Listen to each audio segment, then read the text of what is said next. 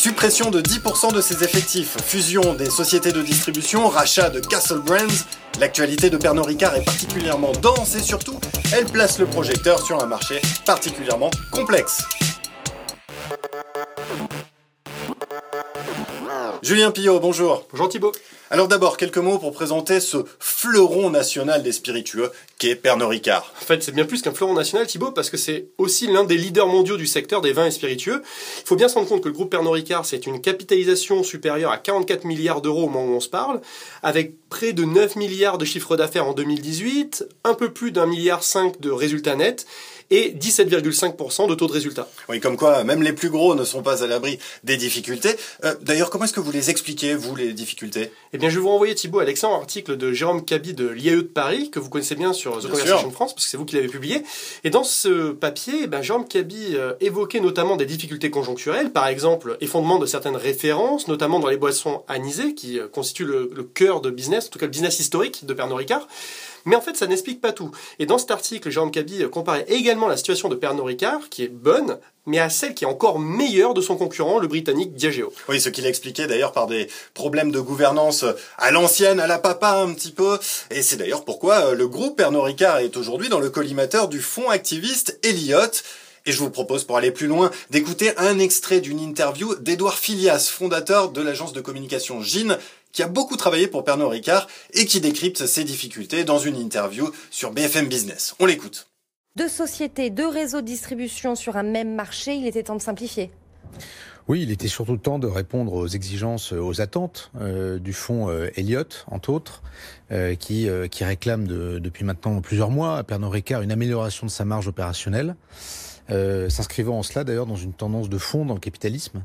Euh, les, les, les, mastodontes du CAC 40, les grands groupes euh, américains, euh, européens se font maintenant bousculer par des fonds activistes qui n'hésitent plus à monter au créneau et à communiquer. Euh, et je, je, moi, je lis cette annonce comme un réajustement parce que le marché français ne consomme plus autant d'alcool. Euh, les prix sont désormais réglementés et donc, il faut s'ajuster. Euh, c'est ce que fait Pernod Ricard. Et Pernod Ricard qui a perdu 60 millions d'euros de chiffre d'affaires en deux ans en France. Absolument. Mais après, les résultats globaux de Pernod Ricard, si vous regardez le cours de l'action, sont excellents. C'est une action qui a fait plus 45% sur ces trois dernières années.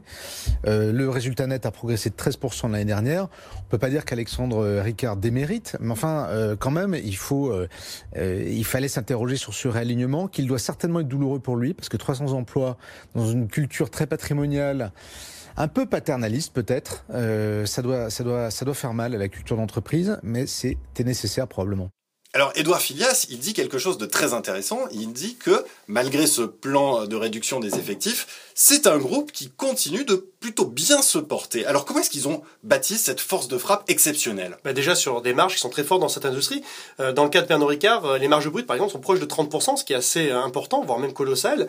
Mais si vous voulez bien mesurer la force du groupe Pernod Ricard, vous pouvez aussi vous pencher en fait sur son internationalisation et son portefeuille de plus de 30 marques de vins et spiritueux qui compte parmi les plus prestigieuses au monde. Lesquelles, par exemple? Vous avez quelques noms? Euh, dans les champagnes, on pourrait évoquer Perrier Jouette ou même euh, dans les whiskies Chivas, Royal Salut. Le cognac Martel également, les vins californiens Kenwood ou la vodka absolue, tout ça en fait c'est la galaxie de Pernod Ricard. Alors oui, effectivement, on est loin des boissons anisées sur lesquelles euh, le groupe s'est bâti historiquement. Alors, c'est quoi l'intérêt stratégique de se constituer de tels portefeuilles de marques internationales? C'est une question de diversification? Effectivement, ça va être une question de diversification et d'ailleurs c'est très important la diversification euh, si vous voulez diluer les risques sur sans différents produits. Exactement, sans jeu de mots. Euh, donc diluer les risques sur différents produits, c'est important, surtout quand certains connaissent une désaffection temporaire des clients, comme actuellement les, les pastis qu'on a mentionné un peu plus tôt. Oui. Ou alors, euh, c'est important de se diversifier quand d'autres produits répondent mieux aux nouvelles tendances de consommation. Je pense par exemple au gin ou au rhum qui interviennent dans la fabrication de nombreux cocktails dont les clients raffolent actuellement. Et d'ailleurs, euh, il y a d'autres avantages stratégiques derrière la diversification. Alors justement, quels sont ces autres avantages? Eh bien, en fait, je dirais que les avantages concurrentiels des grands groupes diversifiés peuvent être classés en, en trois grandes catégories, si je schématise. La puissance de marque, déjà, en matière de capacité à communiquer, par exemple, et à distribuer à très grande échelle ses produits. Puis ensuite, on a un deuxième avantage concurrentiel qui se rapporte à la compétitivité coût, à travers les économies d'échelle et d'envergure que de grands groupes industriels diversifiés peuvent générer, et qui sont très attractifs d'ailleurs pour les capitaux extérieurs, notamment de fonds activistes Mhm. tels qu'Eliott. Et puis, tout ça entraîne finalement un troisième avantage concurrentiel qui va cette fois-ci être financier et qui permet de nouvelles acquisitions pour euh, agrandir son portefeuille de marque. Et puis, euh, ça a un autre avantage, c'est que ça permet aussi d'avoir des besoins de retour sur investissement qui sont différés par rapport notamment à des groupes qui sont indépendants. Donc finalement, on peut dire que l'une des conséquences de, ces stratégies, de ces avantages euh, stratégiques, euh, c'est que derrière la multitude de marques, de vins, de spiritueux, se cache en réalité une petite poignée de quelques gros groupes industriels. C'est en partie vrai, d'autant que les, fondamentaux du marché finalement sont effectivement très favorables à la création de grands groupes industriels qui exploitent de nombreuses marques. Dans les spiritueux, bah, les trois géants mondiaux, par exemple, sont le français Pernod Ricard, dont on parle beaucoup depuis tout à l'heure, le japonais Suntory, mais également le, britannique Diageo, qui est le leader du secteur. Et dans le vin, on a aussi ce genre de, bah, de, regroupement euh, d'intérêts industriels. On a le français Castel, mais on a aussi les américains Gallo et Constellation. On voit aussi cela dans les bières, avec euh, Anheuser-Busch InBev, euh, Heineken et Sab Miller. Mais d'ailleurs, pour rester sur ce cas des bières, on voit aussi, c'est un phénomène qui est relativement récent, une montée en puissance des indépendants. C'est donc euh, la preuve qu'il y a une place pour euh, les indépendants. Je suis complètement d'accord avec euh, cette observation, Thibault. et le marché des bières artisanales, justement, est un excellent exemple puisque le boom du marché a permis la création de nombreuses nouvelles références artisanales. Et ce boom du marché, quelque part, dans un premier temps en tout cas, a pu prendre de court les géants, voilà, les grands leaders du marché, qui depuis sont rattrapés en rachetant quelques-unes de ces marques mhm. qui font fleurir sur le marché. Cela étant dit, ça n'empêche pas des niveaux de concentration qui sont très élevés sur certaines références. C'est-à-dire? Eh bien, par exemple, savez-vous Thibault que moins d'une marque de scotch sur quatre est encore détenue par des entreprises écossaises? Eh bien non. Eh bien voilà. Donc euh, les, autres ont dans leur très grande majorité euh, été rachetés par euh, notre trio, Diageo, Suntory, Pernod Ricard, qui à eux trois contrôlent, on va dire, à peu près 65% du marché. Mais alors, quels sont les sous-bassements stratégiques de ce jeu de Monopoly? Eh bien, je dirais que c'est d'abord une question de maximisation de la profitabilité. En fait, il faut imaginer que vous détenez une marque de scotch, par exemple sur l'île d'Islay, et que votre concurrent a une marque substituable, de telle façon que le consommateur n'a pas de préférence marquée pour votre whisky ou celui de votre concurrent. Eh bien, si vous prenez unilatéralement la décision d'augmenter les prix de votre whisky, une part de vos clients bah, va porter son choix sur le whisky du concurrent. Autrement dit, sans rien faire, votre concurrent va voir ses volumes augmenter. Quant à vous, ben, vous n'aurez un résultat positif dans l'opération que si la perte de volume est plus que compensée par l'augmentation des prix. Ah oui, d'accord, on comprend mieux le, dilemme. Euh, donc la solution, euh, c'est dans le rachat de la marque concurrente finalement. Eh ben, vous avez absolument raison, Thibaut, vous avez vu juste, parce que si vous achetez la marque concurrente, vous n'avez plus à vous soucier de la pertinence de votre stratégie de prix et de l'effet de substitution. Vous gagnez sur tous les tableaux.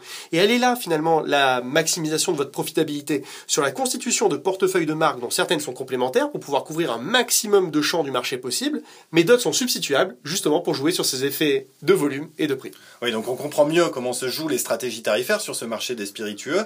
Euh, cela veut dire que le prix, en fait, euh, ce n'est pas un reflet des coûts de production, euh, d'où les marges de Pernod Ricard, hein, 30%, vous l'avez rappelé.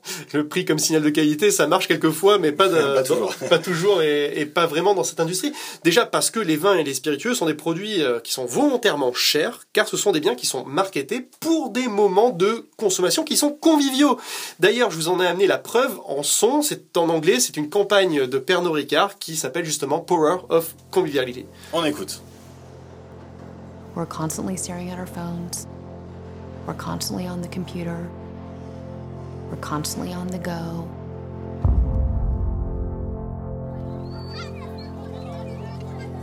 I think we're so busy in our everyday lives that sometimes we forget how important it is to just stop and reconnect. Alors voilà, euh, vous n'aviez pas l'image, mais euh, effectivement, on est quand même euh, dans un clip qui a dû coûter relativement cher, tourné à différents endroits de la planète. on, voit aussi que, on constate que le produit n'est jamais mis en avant dans cette vidéo. Simplement l'aspect convivialité. C'est donc le cœur de la communication et c'est le cœur de la communication, le cœur du message qu'on veut développer à l'international chez Pernod Ricard. Alors la grande question, c'est est-ce que ça marche, Julien? Eh bien, parfois ça marche, quelquefois ça marche un petit peu moins bien. Et d'ailleurs, on va passer une vidéo euh, d'Edouard Filias qui répond à cette question de façon euh, absolument pertinente. Oui, c'est toujours extrait de la même interview sur BFM Business. Alors, une petite anecdote. Il y a quelques années, maintenant il y a prescription, euh, Pernod Ricard m'avait demandé une campagne et on était venu avec des confrères avec une super idée qui était IRL First. C'était dans la vraie vie. parce que finalement, on boit, un, on boit un Ricard quand, quand, on se rencontre, pas sur les réseaux sociaux. et donc IRL, c'est ce qu'on dit sur Internet pour dire in real life, mhm. dans la vraie vie. Et le groupe avait trouvé ça très sympa, sauf que ça marchait pas du tout pour les pays asiatiques, pour les pays en voie de développement, qui surconsomment les réseaux sociaux et qui, à l'inverse, euh, ont envie de se connecter, ont envie d'être euh, digitaux, ont, ont, une soif de numérique. Oui, donc euh, comme vous le disiez, hein, ça marche, oui et non. on a vu donc que cet espace, cet aspect convivialité était un déterminant des prix et donc des marges, hein, 30%. Mais ce n'est pas la seule explication, Julien. Non, non, effectivement, c'est pas la seule explication parce que ce sont aussi des biens où la rareté, par exemple, va jouer un rôle important sur le prix. On le voit par exemple dans le cas des champagnes millésimés ou dans les whiskies où passer un certain seuil, chaque année de maturation supplémentaire a un effet inflationniste, expansionniste sur le, sur le prix. Mais la vraie explication, à mon sens, c'est que ces produits sont à la fois des biens d'expérience et des biens de Veblen. Alors, stop, on s'arrête là. Point, définition. Euh, que sont ces biens d'expérience et que sont ces biens de Veblen? Alors, les, les, biens de Veblen, tout simplement, sont des produits dont la désirabilité pour le consommateur augmente quand le prix affiché augmente également. En fait, on appelle ça aussi des fois l'effet du snobisme. Et euh, de l'autre côté, les biens d'expérience sont des produits dont la valeur n'est révélée qu'à travers la consommation. En effet, en fait, euh, la valeur réelle de votre bien, sa qualité intrinsèque, ne sera révélée qu'à la consommation et donc a posteriori du, de, l'acte d'achat. Euh, or, quand on y réfléchit un petit peu, l'extrême majorité des clients de vins et spiritueux, faute de formation, eh bien, ils ne sont pas capables d'approximer correctement la qualité des produits qu'ils s'apprêtent à acheter, puis à consommer.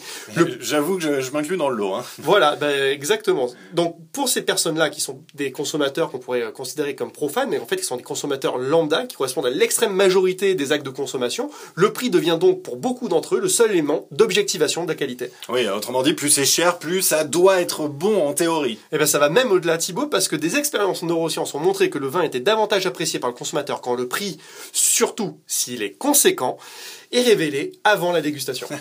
Intéressant. Donc si vous invitez des amis à manger, euh, n'hésitez pas à en faire des caisses sur le prix que vous a coûté la bouteille. Elle n'en sera que plus apprécié. voilà un conseil à mettre en application. Alors, pour en revenir à la stratégie, j'imagine que euh, cela confère une belle opportunité aux marques les plus prestigieuses pour augmenter euh, tendanciellement les prix et, euh, eh bien, pourquoi pas organiser la rareté de leur offre. Absolument, et puis ça donne aussi un pouvoir de, de, prescription qui est très fort aux experts, qui jouent sur la méconnaissance justement des consommateurs pour les vins et spiritueux, de façon à orienter leur choix. Alors, qui sont ces experts? Eh bien, ça va être votre caviste, les œnologues, les divers guides des publications spécialisées. En fait, ce sont toutes les personnes physiques ou morales qui ont la connaissance du marché qui vous manque, vous consommateurs, et auxquels finalement les clients se fient pour effectuer leur choix de consommation. Oui, donc ils jouent un rôle euh, éminemment stratégique dans cette industrie, mais euh, toutefois, ces experts, ils peuvent se tromper. Ils peuvent effectivement se tromper. J'ai un exemple célèbre qui me vient à l'esprit, euh, qui remonte aux années 70, que je vous invite à découvrir dans le livre Le Jugement de Paris, qui raconte en fait ce moment où les vins californiens avaient été préférés lors de tests à l'aveugle aux vins français qui pourtant eh bien, était plus cher et évidemment plus renommé. On peut même aller plus loin. Allez, on va faire un peu les mauvaises langues. Ces experts, ils peuvent être incités par les marques pour orienter le jugement des consommateurs. Oui, c'est vrai que c'est le risque inhérent à ce genre de marché. Et en façade, ça donnerait pour schématiser la chose suivante. Ce produit est bon et il correspond à ce que vous recherchez. Vous pouvez me faire confiance quelque part. J'ai le même à la maison. Et en coulisses, ce serait plutôt ce produit est bon pour moi, expert, parce que j'ai reçu des incentives forts pour le promouvoir. Eh bien, merci beaucoup euh, pour ce décryptage, euh, Julien. Je rappelle, hein, toujours avec modération, euh, la consommation d'alcool. Ce décryptage, il nous permet de voir un peu plus clair sur ce marché bien complexe et parfois un peu obscur pour les consommateurs profanes que nous sommes. Un mot de la fin, Julien, pour synthétiser les stratégies de ces acteurs? Un mot de la fin, je ne sais pas, mais il y a un vieux dicton français qui me vient à l'esprit. Ce vieux dicton, il dit à bon vin, il ne faut point d'enseigne. Eh bien, en fait, c'est exactement l'inverse qui prévaut sur ce marché lorsqu'on en fait une analyse stratégique, parce que toutes les stratégies des acteurs ont in fine un seul objectif, c'est de renforcer la marque et le prestige associé pour jouer d'une liberté importante en matière de tarification, de production et de distribution. Oui, donc à bon vin, il faut une bonne enseigne, ou plutôt... La, bonne enseigne rend le vin bon. Voilà, merci, vous me l'ôtez de la bouche. Merci Julien. Merci Thibaut, à bientôt.